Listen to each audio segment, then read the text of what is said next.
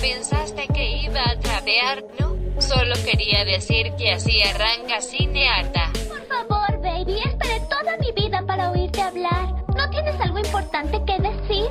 No me preguntes, solo soy una chica.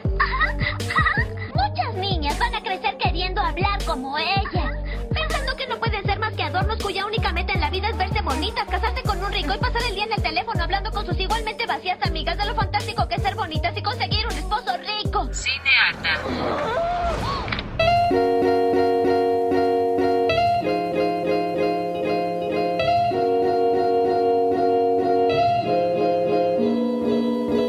Aló, aló, aló. Mi nombre es Vita Andrada. Yo soy Natalia Ábalos. Y esta vez, Cinearta.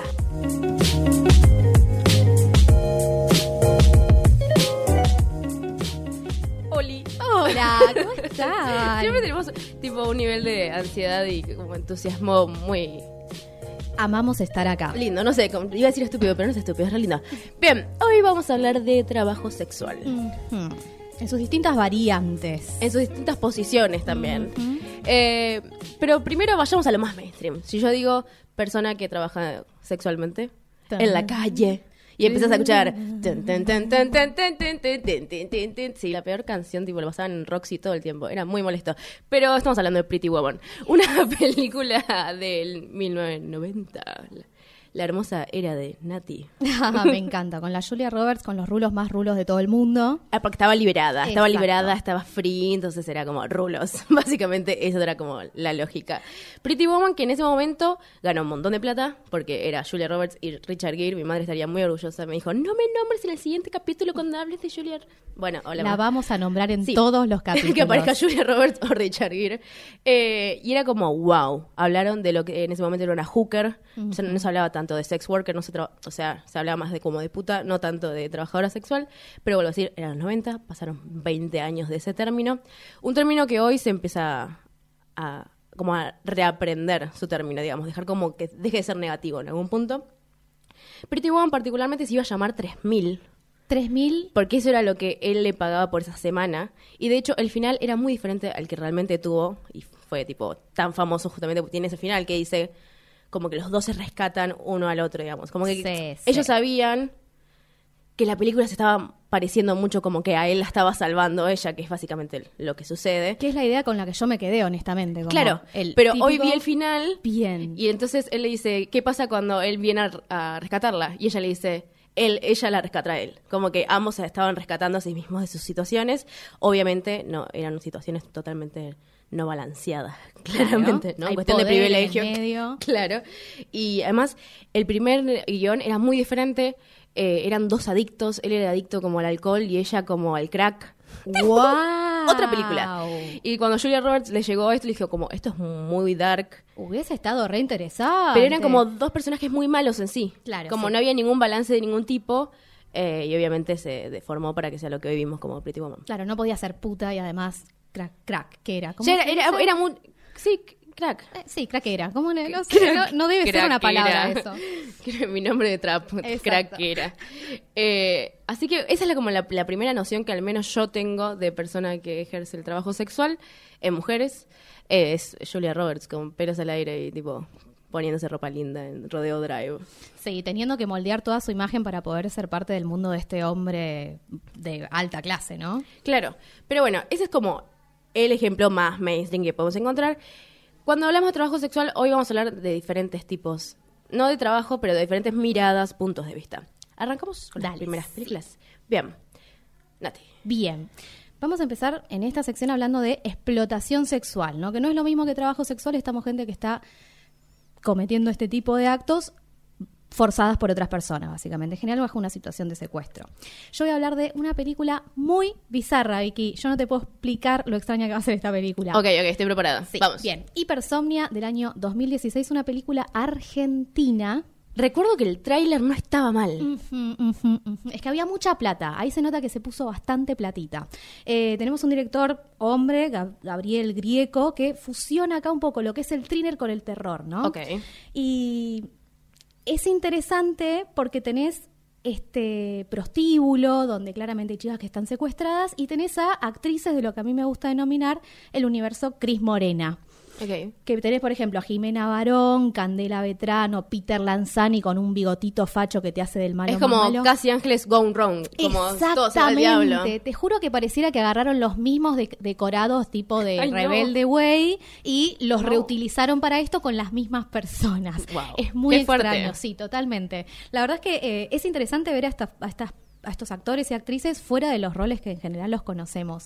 Pero bueno, la verdad es que la película, si bien es interesante porque es una representación bastante fidedigna de lo que se suele pensar de la explotación sexual, esto de lugares de secuestro que parecen centros Sí, clandestinos, oscuros, húmedos, azules, celestes. Sí. Y se muestra, por supuesto, de una manera muy burda, la verdad que muy morbosa y con una mirada bastante masculina, me parece a mí. Eh, siempre está la explotación de los cuerpos, así como se parece que están intentando denunciar lo que es la explotación sexual, Sí. al final terminan mostrando tetas y desnudos. Ah, como que termina siendo morbo. pepe. Exactamente. Mm. Mucha sangre, qué sé yo, mucho morbo, que la verdad que si te gusta el género está interesante. Pero en sí la película no tiene el mejor guion, como que tiene bastantes baches y eh, cinematográficamente deja bastante que desear.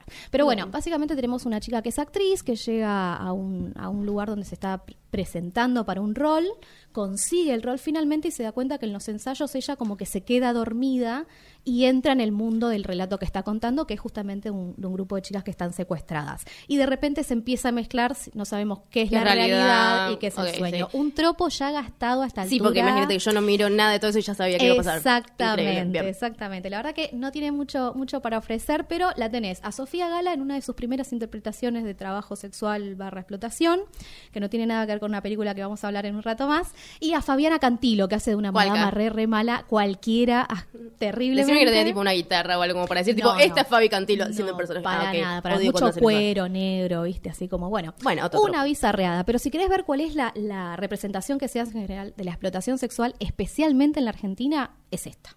Bien, si vamos a hablar de explotación sexual en el sentido de esto, de como gente que no consintió hacer ese trabajo, básicamente, hay una mujer muy reconocida, tal vez la ubiquen, que se llamaba Linda Lovelace, ese es su nombre como ficticio sexual hot, y su nombre real es Linda Boreman.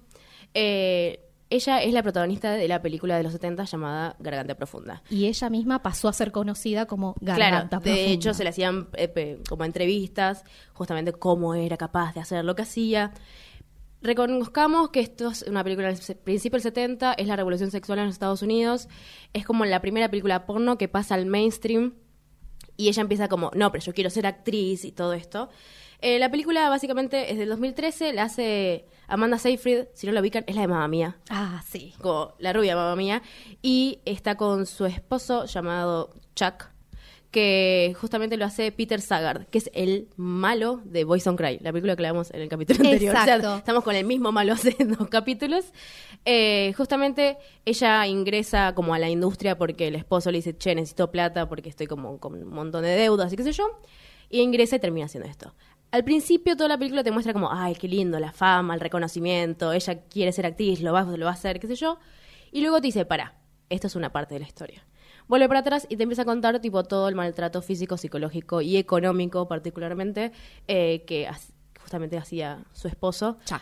Chuck a Linda Lovelace. Está bueno para poder entenderlo de violencia de género en cuestión de, viste que hay gente que le cuesta entenderlo de violencia económica. Sí. Porque la física es mega obvia, leímos en 700.000 películas.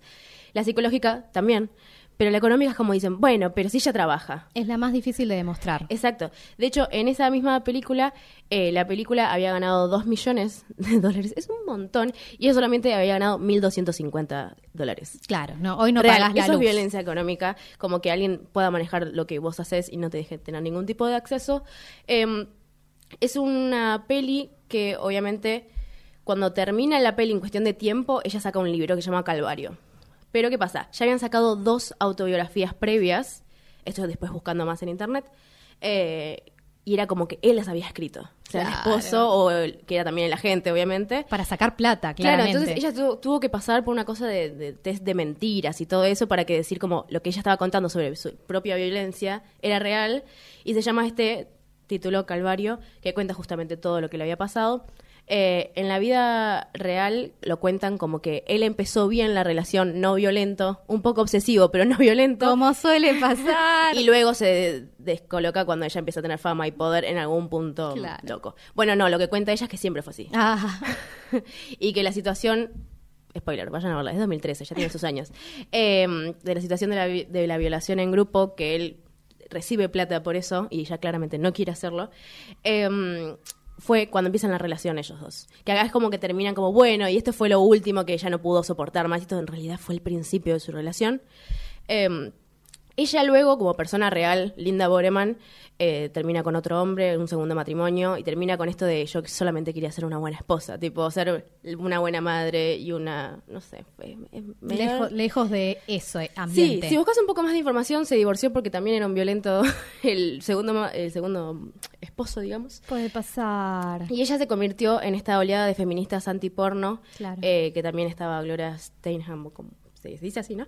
Eh, que es justamente la que se mete en Playboy, que luego estaremos hablando un poco, pero era como una de las representantes del antiporno, como diciendo, acá se la pasa mal esta industria, no la tendríamos que, que hacer mantener tanto, digamos, con cual. estos temas de tratos. Eh, es una peli que está muy buena. O sea, se puede conseguir onlinemente. A mí me costó por cuestiones de internet. O sea, dura una hora y veinte, pero yo la vi en dos horas. Fue algo que eh, estúpido. Pero eso es parte mía. Eh, está buena.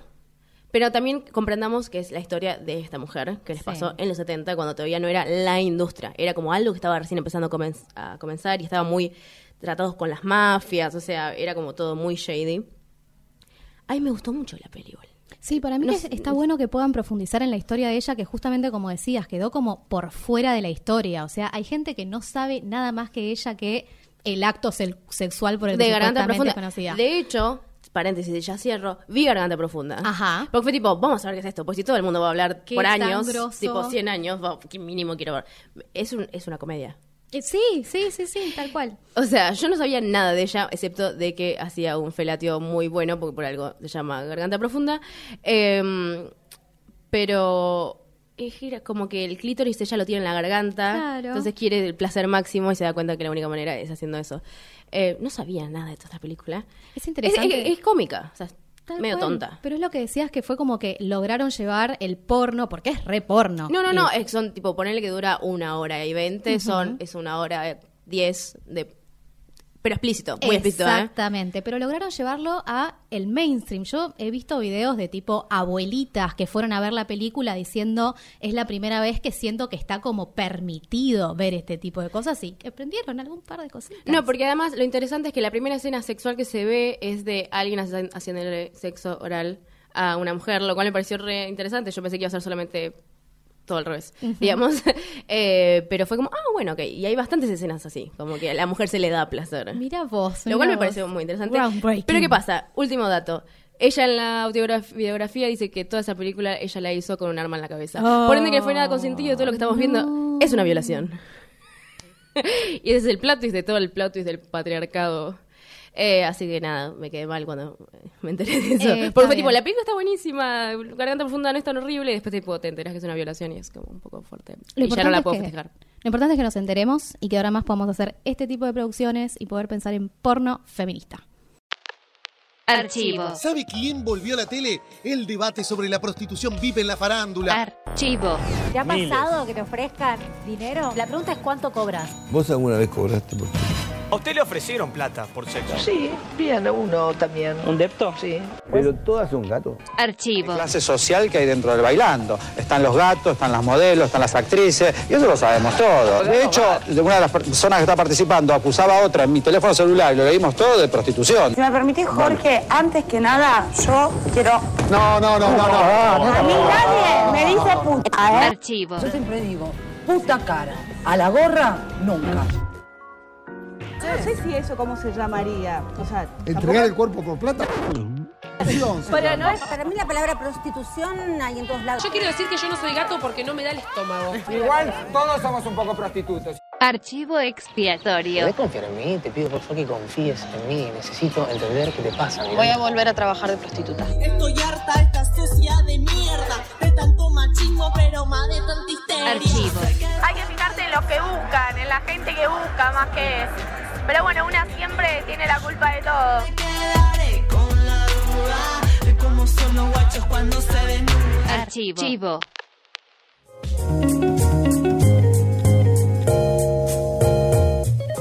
Bien, siguiendo con trabajo sexual, vamos a recomendar, arranco yo.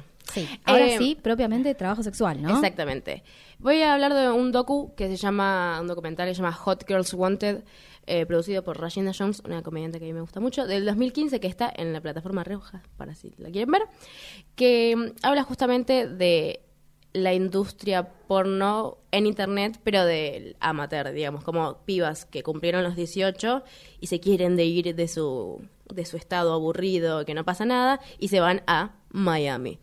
Eh, un, un lugar donde no hay obligación de tener y usar forro cuando hay escenas sexuales, a diferencia de otros estados en Estados Unidos. Por ley. Esto es por ley que la gente te puede coger sin forro cuando trabajas. No, o sea, la ley está en, Cal- en California, por ejemplo, de que sí o sí tenés que usar forro. Ah, pero en Miami no hay nada. No hay entonces- ley, entonces por default no se Y usa. por default todos a Florida, Miami. Bien. Eh, es por eso que la, historia básicamente que cuenta son historias de diferentes chicas que tienen el mismo agente, que es como el, uno de los capos del amateur. Cuando hablamos del amateur es gente que trabaja, eh, obviamente, en porno, de 18 a 21. Lo que muestra este documental, para mí lo más interesante, es cuán desechables son las mujeres en la industria a diferencia de los hombres.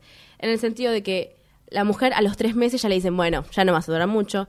Al año es como, acá llegó, esta es- este es tu techo, tu techo real de trabajo. Habiendo entrado tipo a los 18. Claro, o sea que tienen 19. Claro. Y ponele que la pegan mucho, pero ya tienen que ser tipo MILF, o sea que tienen, tienen que ser o madres, o tienen que empezar como a diversificarse de alguna manera. No ser, ser, acá mostraban, por ejemplo, una chica que tenía, no sé, 25 y era algo latina. Claro. Y tenía que ser gueto, ¿entendés? Como todo es como ah, muy puntual y muy horrible al mismo tiempo.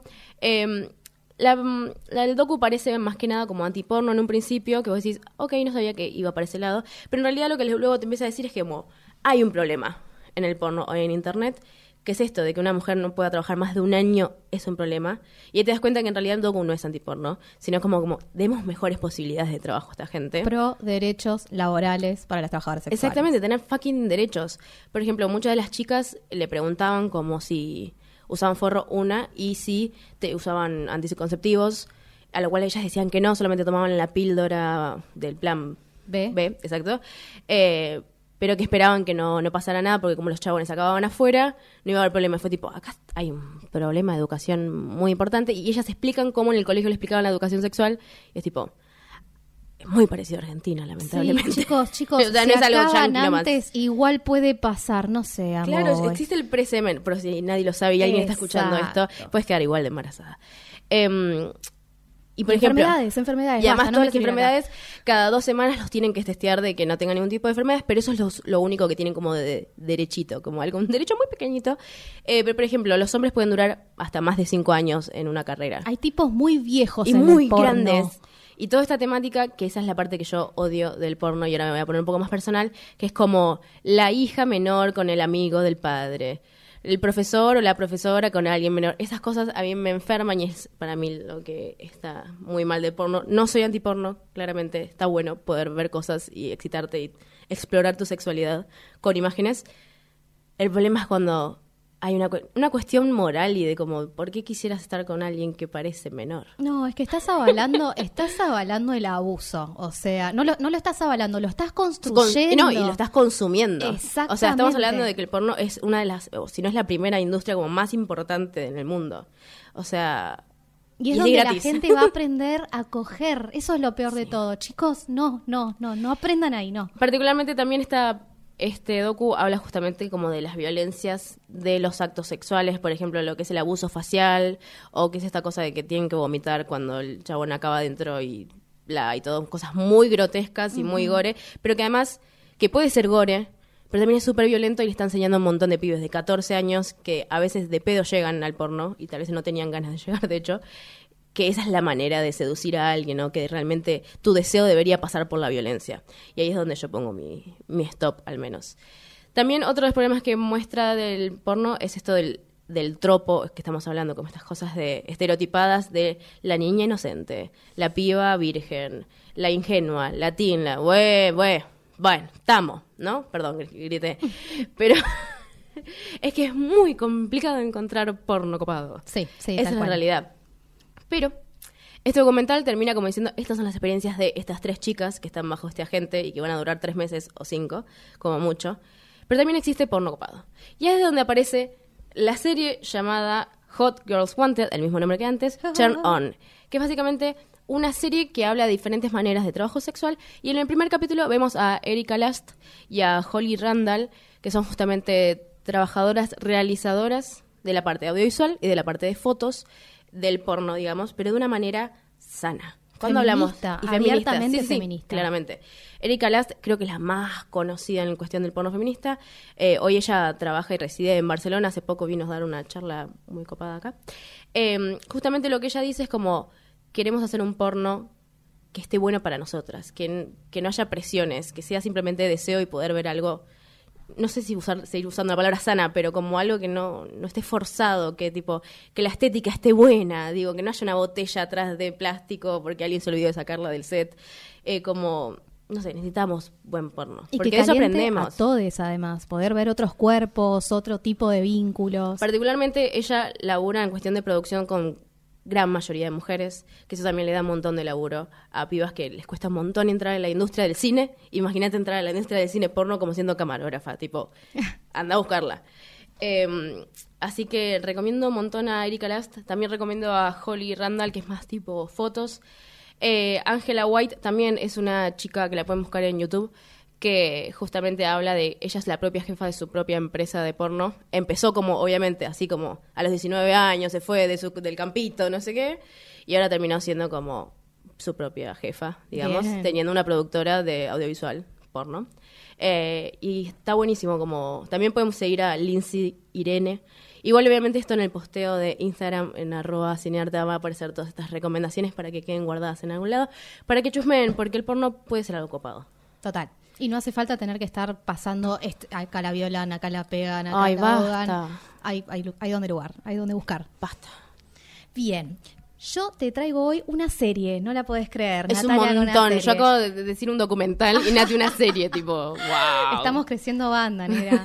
Un montón. Yo te traigo Harlots, que es una, una serie británica que ya está por su tercera temporada, empezó en el año 2017 y está en el contexto de Londres del siglo XVIII, en el área de los burdeles de Londres, que era básicamente como el 60% de la, de, la, de la ciudad, porque en ese momento tenías que de cada cinco mujeres una realizaba el trabajo sexual porque era la única forma de subsistir en una época en la que las mujeres no podían ni siquiera trabajar, ¿no? O sea, Exacto. la única opción que tenías por fuera del trabajo sexual era casarte y entrar en la dinámica patriarcal más larga de la historia, básicamente. Quiere básicamente ser una esclava también. Exactamente. Bueno, en Harlots, obviamente que, que lo que vemos es prostitución, trabajo sexual. Tenemos a dos madamas, básicamente, como que son las, las protagonistas. Está Margaret, que es una chica que trabajó además en esta de los fantásticos animales y no sé qué cosa que a vos te gusta. ¿Quién?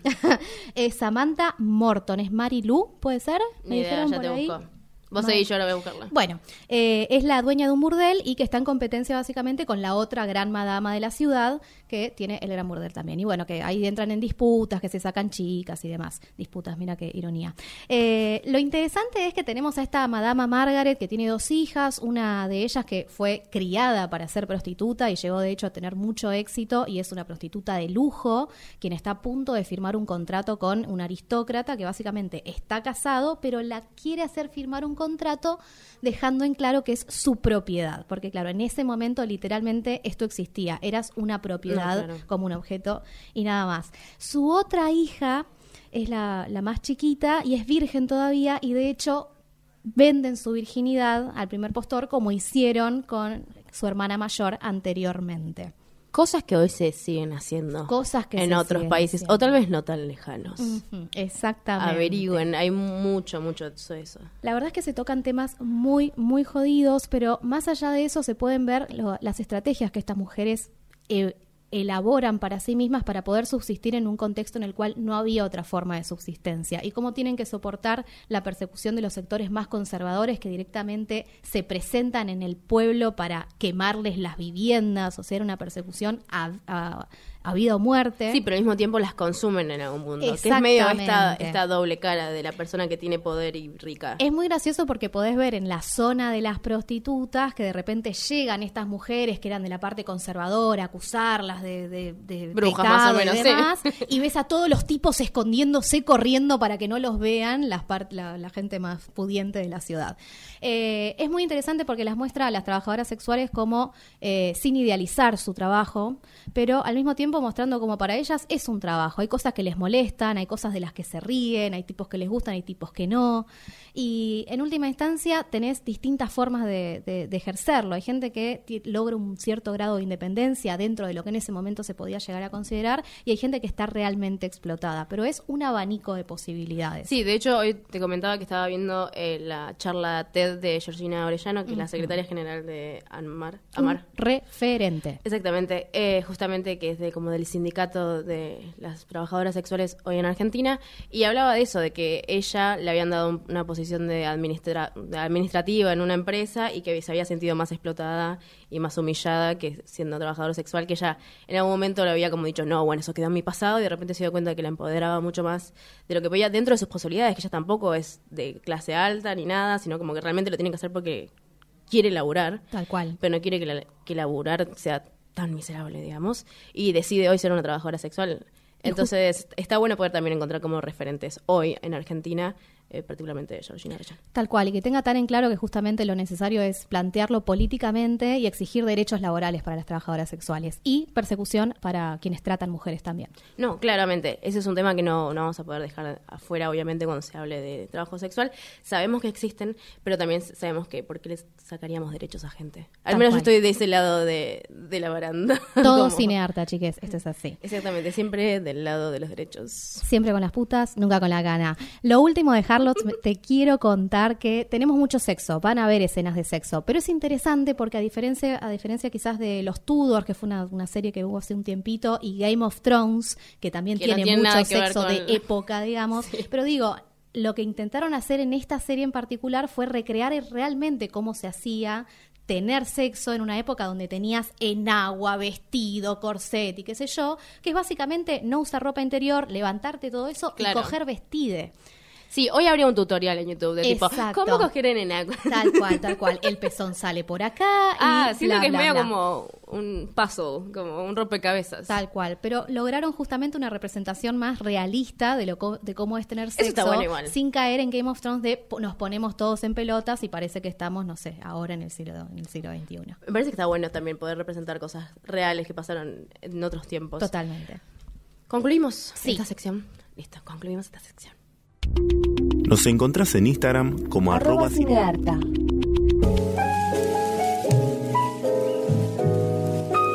Como te decía, la peli está buenísima. Está re buena. Eh, bien, vamos a hablar de un... doc- Otra vez un documental. Esto es inédito, anótenlo, nunca vamos a pasar. Estamos, Anótenlo. estamos como en Argentina acá. Ahora estamos en esta sección, es más argentinesca.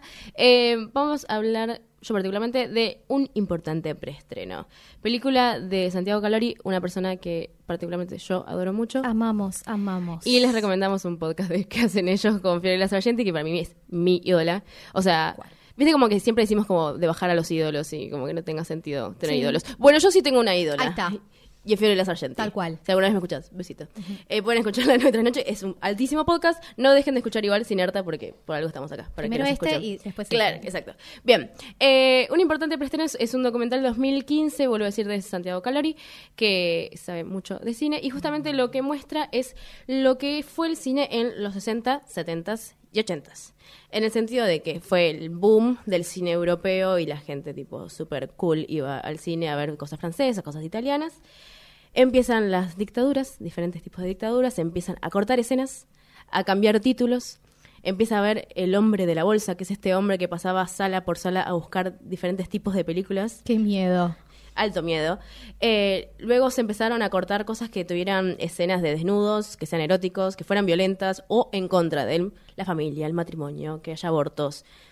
Básicamente, no entiendo que se podía ver. Todo, sí, no, no. Disney Quedaban ver. historias que no tenían sentido. Sí, de hecho, cuando las empiezan a cortar, faltan partes, falta tipo una hora de la película, porque la película era tipo de exploitation sexual, ¿entendés? Tipo, entonces si no hay, eh, es com- complicado. Bien, este hombre de la bolsa también obviamente vos tenías que pasar todo un análisis de qué palabras entraban, qué escena. Era como muy meticuloso todo el laburo que hacía justamente este sensor. Dictadura, o sea. Dictadura full, sí, sí, claramente. Y, eh, por ejemplo, los afiches también se tenían que cambiar. O sea, como que lo que antes podías ver un afiche de alguien desnudo, ahora tenían como que dibujarles bombachas y dibujarles corpiños porque no daba. Em, luego ya con la dictadura más del después del gobierno de Perón, digamos, eh, se empezó a poner mucho más heavy en cuestión de... Ya directamente era muy complicado fuera de joda ver algo. Eh, y esta gente que quedó girando por la valle tratando de ver algo que alguna vez pudo ver cuando era un poco más joven, encuentra algo llamado Cine Club Núcleo, que era todos estos hombres eh, sabiendo que alguna copia iba a poder ingresar de esa película erótica y, o porno en algunos casos, que el censor se las dejaba pasar de vez en cuando, pero ellos no podían anunciar como vamos a pasar esta película. Eh, de hecho, en la película cuentan lo que sucedió cuando se estrenó el último tango de París, y como es un drama, flashearon que no iba a pasar nada, las había solamente una copia que duró dos semanas, lo cual me pareció que duró bastante. La verdad. Em, y justo hablan como de esto de salió en ese mismo instante la publicidad de Danica Dorada y todo lo de la manteca y fue como, ok, sí, era como el chiste de la radio, de los medios, era como ese, fue tipo, ah, es una violación en la peli, bueno, no sé, fíjense. Em, justamente esta peli lo que muestra es cómo toda esta gente, particularmente hombres, consumían esto de manera pública. Digo, lo que hoy recién hablamos en la sección anterior, esto del porno de internet, digo, que estás vos en tu casa tranquilo, es como se compartía un espacio para ver a un montón de, de mujeres particularmente, o en situación de violencia barra sexual, o sexual nomás, digamos. Tal cual. Eh, en sí se le puede dar esa interpretación a la peli. Yo al principio no me di cuenta, pero tal vez porque me gustó mucho el documental y fue como copado poder ver lo que era Buenos Aires siendo como altos exponentes del cine, como poder, gente yendo al cine, digo, lo que a mí me gustaría ver hoy en día, a pesar de que es muy caro y comprendo que la gente no pueda ir porque una crisis, pero es esto, como a la gente realmente le interesaba el cine. Sí, especialmente en Argentina. Tenemos una cultura cinéfila hermosa y la verdad es que la censura nos ha jugado en contra, tipo, de no poder ver obras maestras porque tenían una teta o no poder entenderle la trama porque te la cortaron.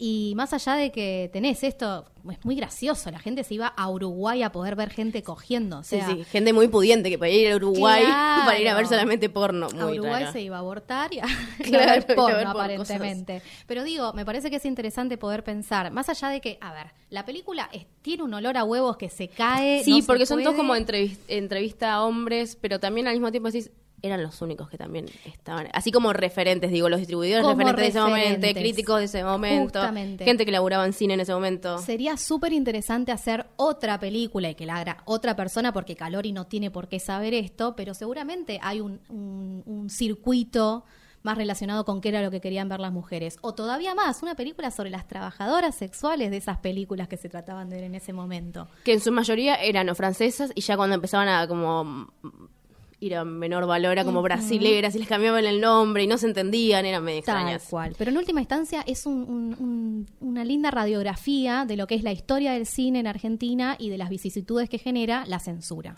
Claro, y particularmente termina con esto, con el- la democracia y la explotación por todos lados de tetas y culos, básicamente. Em, que bueno, tiene mucho sentido. O sea, si pasas un montón de años contra reprimido, obviamente que de repente se- van a pasar. Tinelli no se entiende si esto no pasa antes. O sea, por algo después tuvimos tetas y culos a las 3 de la tarde. Sí, no lo estamos justificando, que queden claro que no, No, lo estamos no, no, para justificando. nada, Pero para también se comprende. Me parece que es una co- copada, un copado documental para poder entender qué era Buenos Aires desde el 60 en adelante. Total. Miren, un importante preestreno. Muy bien. Seguimos con Argentina. Yo traigo una película argentina del año 2017, Alanis, eh, dirigida por Anaí Berneri, que ya había dirigido la primera película de ella, es muy buena, se llama Un año sin amor, que es sobre un chico que tiene VIH y se mete en el mundo del sadomasoquismo para buscar un poco de placer. Hermosa. Pero bueno, acá lo que tenemos es justamente una representación de una trabajadora sexual, con Sofía Gala a la cabeza, representando a esta trabajadora sexual, que ante todo es madre. Esto lo podemos ver desde el afiche. No sé si lo recordás. La tenemos a Sofía Gala con un vestidito rojo muy cortito y amamantando a su Sí, bebé. es muy lindo ese póster. Me gustó muchísimo. Que de hecho es el hijo de ella en la vida real. Me pareció esto lo más interesante de todo, ¿no? Como que plantear a una trabajadora sexual como madre en primer lugar es completamente novedoso y sin embargo la inmensa mayoría de las trabajadoras sexuales son madres y trabajan en muchos casos para poder sostener la subsistencia de sus hijos. Pero sin caer en la madraza de qué hermoso es ser madre. Para nada. Desearía dejar esto para ser solamente Justamente, madre. Justamente, a mí eso me preocupaba esta representación, como que parecía que hacía falta poner que además era madre para poder humanizarla o algo por el estilo. Y en realidad no, me parece que justamente lo que muestran son las, distintas facetas del trabajo sexual y es la representación más cercana a la realidad. Por esto que te decía, Georgina tiene a su hijo y lo lleva siempre a la- a la- Sí, para sí. que se conozca, para que se sepa que ella es una madre además de trabajadora sexual. Eh, esta película eh, justamente trabajó mucho con Georgina y con Amar porque hicieron una investigación muy interesante. Es súper importante cuando querés abordar este tema. Estoy hablando con vos, Hipersomnia. Cuando vas a, a tratar este tipo de temas, hacer la investigación pertinente para tratar de ser lo más fiel a la realidad posible. Y lo más empática también. Digo, estamos hablando de gente. Exactamente. Digo, que tiene tal vez un trabajo que para gran parte de la sociedad es como, ay, podrías hacer algo mejor. Pero para hay otra parte de la sociedad que te está diciendo, no, loco, es una persona trabajando. Sí. Fin, déjate joder, no te metas. Em, perdón, metí mi opinión personal. Lo bueno de Alanis es que no, no vamos a ver el trabajo sexual como estilizado, como Ni pues, glamorizado, ni ni ahí. glamorizado, ni nada por el estilo. La verdad es que lo primero que vemos es que le revientan el departamento donde estaba trabajando con la policía. eh, y todas las estrategias que ella tiene que poder desarrollar para poder seguir desarrollando ese trabajo que ella quiere realizar, No, que es lo que ella elige hoy en día. Y de alguna manera lo muestran como ella se empodera en este tipo de, de trabajo, como que lo sigue eligiendo como la forma que le permite controlar sus horarios, que le permite elegir ella con quién está y con quién no, pero a la- de la misma manera la persecución policial, que justamente nunca con la cana, es lo que la empuja a las calles, la que la empuja a situaciones violentas. Y en última instancia es, es en otras trabajadoras sexuales donde logra encontrar algún, algún, algún espacio donde, donde poder construirse. Eso está re bueno, la presentación de los cuerpos que hacen está perfecta, más allá de que Sofía Gala es hermosa, La bancamos, la pero es un cuerpo madre, imperdible. Entonces recomendamos un importante preestreno y Alanis.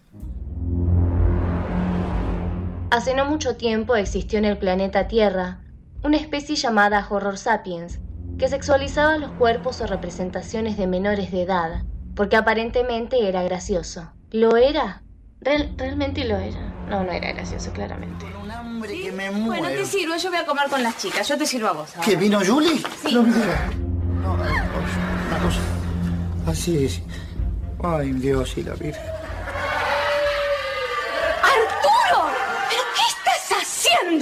Eh, y lo que vos me dijiste, me dijiste ensayar el beso. No puedo creer, Arturo, ¿no te parece que Julie está bastante grandecita para que le estés enseñando a dar un beso? Dejate de joder, es una nena. En los archivos encontramos ejemplos de este comportamiento, en las voces de Emilio Dizzi y Guillermo Franchella, exponentes del humor de aquella época. ¿Te acordás, papi, vos de mi amiguita? Yo una vez vine a dormir a su casa. Claro, ¿cómo no me voy a olvidar de, de, la- de las trenzas que te dieron? Si esta noche te quedas a polillar, podés hacerlo encima mío si querés. ¿eh? Emilio, la nena viene a hacer los deberes con la nuestra. Vienen del colegio. Pero, ¿Y así? ¿Así van vestidas al colegio? Con razón, los padres de la compañerita quieren volver a hacer la primaria. ¿Qué tiene, papi? ¿No te gusta? Además, el director de cole dijo que teníamos que usar estas ropitas. Aunque era sabido que los adultos estaban encargados de protegerlos, este fenómeno, el de darle a menores patrones que no se ajustaban a su rango de edad, era común y minimizado. Hasta aquí el Horror Sapiens de hoy. Hasta la próxima.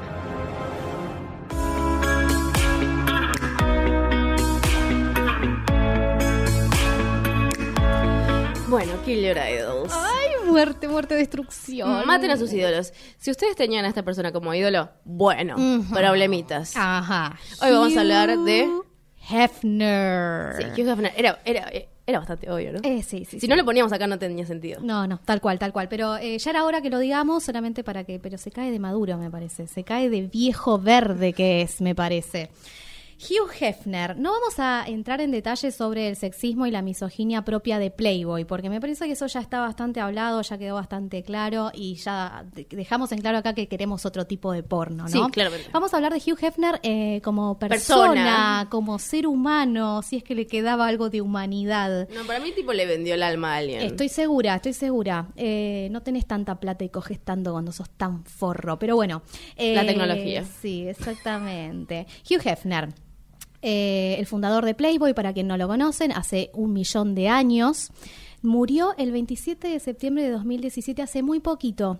Y en ese momento me dio muchísima bronca porque mucha gente salió a presentar sus condolencias, especialmente online, muchísimas celebridades, gente de todo el mundo, y salió en todos los diarios como celebrando a este personaje. Yo siento que es como cuando está el abuelito de la familia que es re viejo verde y lo tenés ahí escondido, pero Básicamente llega cumpleaños. Claro, sos Sofovich, te morís y la gente te chupa la pija. Sí, horrible. Desde acá, sí, hermoso. Además, era muy desagradable el señor. Y bueno, no, No, pero vos podés ser un desagradable Sí. mental y mm, profesionalmente.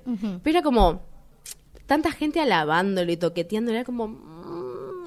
Sí, sí, desagradable. Nosotros también lo conocimos cuando ya estaba bastante viejito Sí, el señor. Pensá que cuando él era joven era un tipo encantador. Sí, sí, sí, súper. Bueno, en la peli de Lovelace, la que película que hablé al principio, la hace. Jane Franco.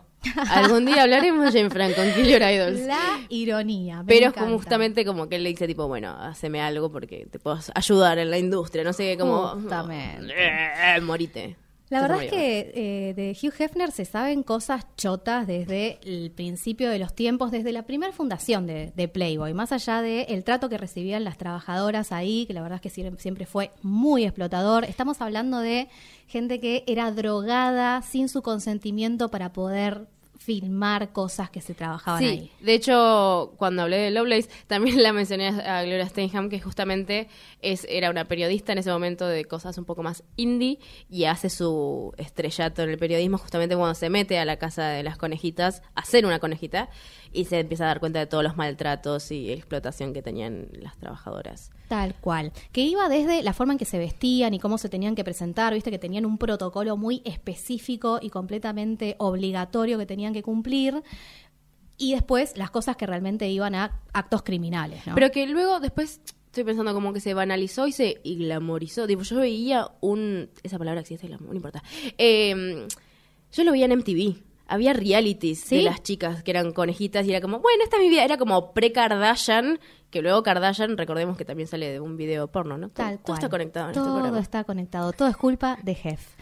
Eh, justamente, lo, yo los conocí así, de hecho, con el programa en E! Entertainment, que era las la casa de las conejitas de Playboy. École, Justamente, y que tenías a las tres conejitas que vivían con él en la mansión y te mostraban todo re glamorizado, como que estaban re enamorados les tres. Igual, sí creo que si lo vemos ahora, nos vamos a dar cuenta que es todo un horror. Eh, Claramente, sí, sí, sí, totalmente. Como que está muy sobre la mesa que estas chicas viven en un mundo de fantasía completamente encerrado. No tienen una vida por fuera de, de Jeff, de la mansión y de Playboy y de querer ser la próxima etapa. No, de hecho hay una película que es una comedia muy chiquitamente te voy a hablar de esto, que se llama La casa de las bunnies, las casas de las conejitas. Tal cual.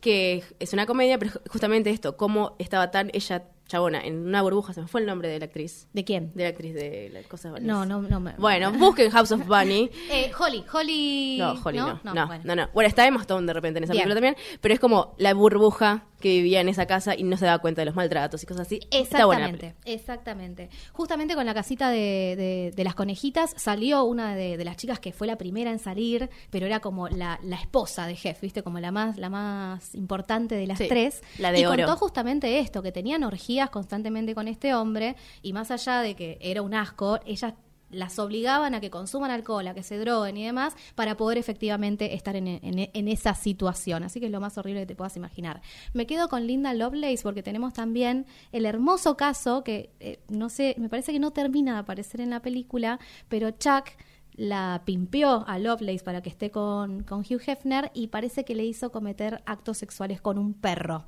Es Esa parte no la nunca bueno, justamente como que no llega la historia, pero es lo como lo más jodido y llegó a estar en A la mierda. Sí, sí, sí, terrible. Bueno, está clarísimo. Dimos todos los argumentos para Sí. matar a Hugh Hefner. Gracias a Dios, o Sobran. quien sea ya se murió.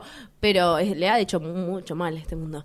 Listo, lo matamos. Nos sobran los motivos. Chau, chau. Pium, pium. Búscanos en Spotify y Apple Podcast.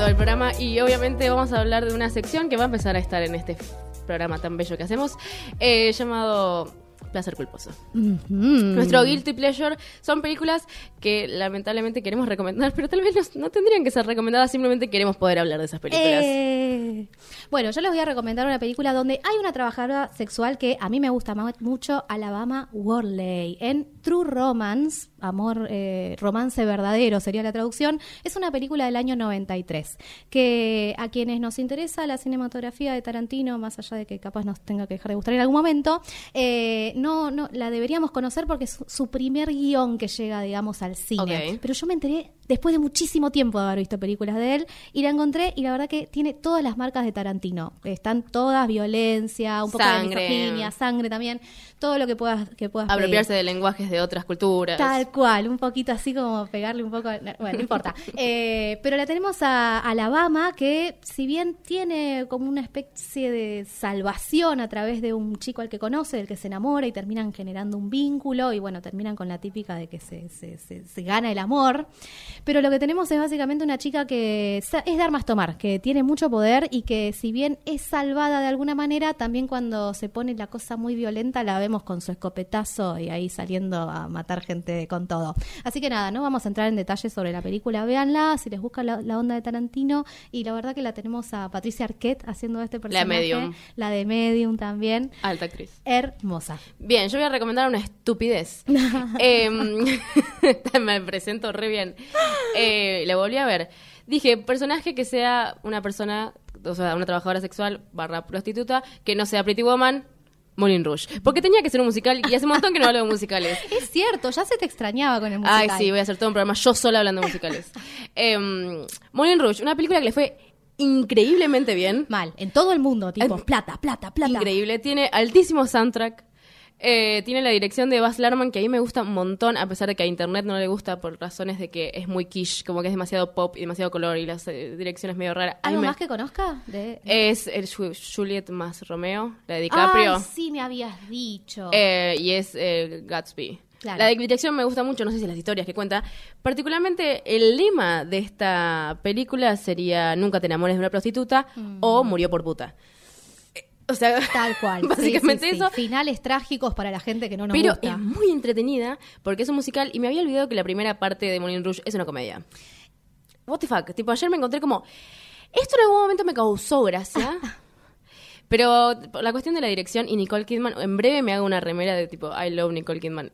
Está Está- cotizando lindo esa no, chica. sí, ya vamos a hablar de Billy Little Lies en otro capítulo, pero aguante Nicole Kidman haciéndose la graciosa. Muy extraño. Es rara igual en esta peli. Es muy rara. No la estoy recomendando, simplemente dije que la vi Sí, y que sí, me sí. hizo acordar de que era prostituta, nada más. Tal cual, tal cual. Es una peli que si- igual si la enganchás está buenísima para ver. Está para el mensaje no es el mejor del mundo.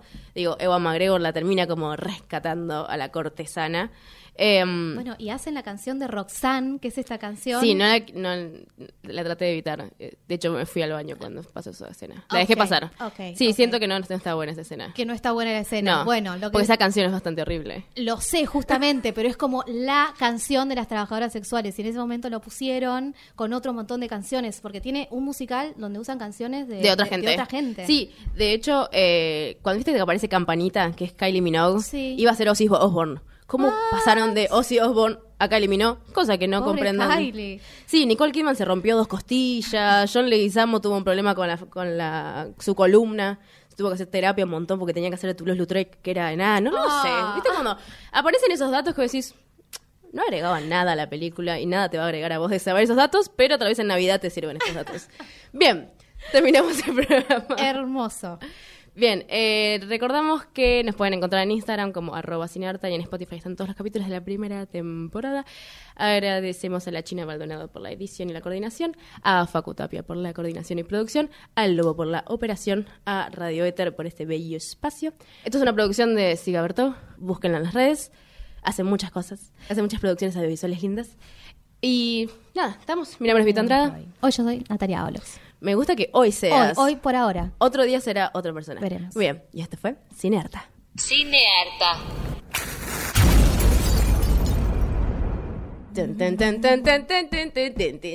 Sí, la peor canción, tipo, la pasaban en Roxy todo el tiempo.